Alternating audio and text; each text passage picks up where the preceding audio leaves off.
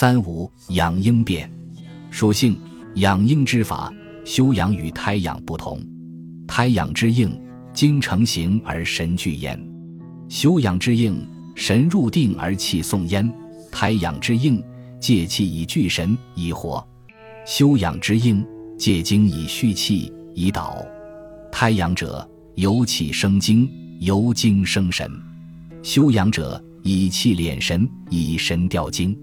胎养之应成有神，郁气以送精，所以先出者为精，是因先天而有后天也。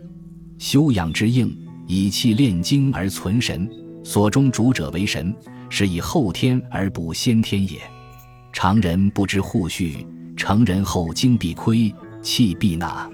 贵使精完气落，神与聚散而入于鬼。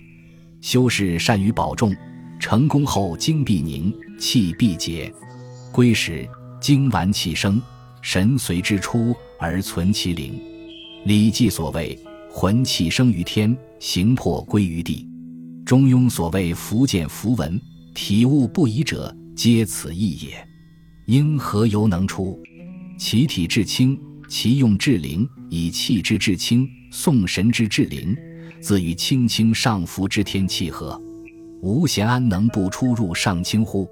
要知应之能出，必由定之能入；定之能入，必由运之能久。应由昏而明，明而清，清而清，清而虚，虚而灵，灵而神。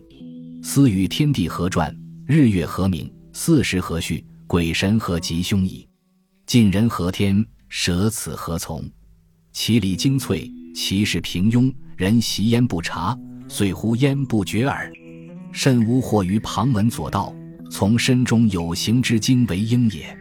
有形之精，在身中是一块血肉，非轻轻之品，如何能到上清世界？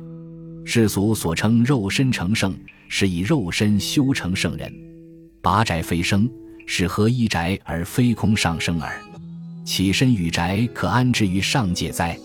纵使有传说，解后人复何之辞也？魁之于理，万难取信。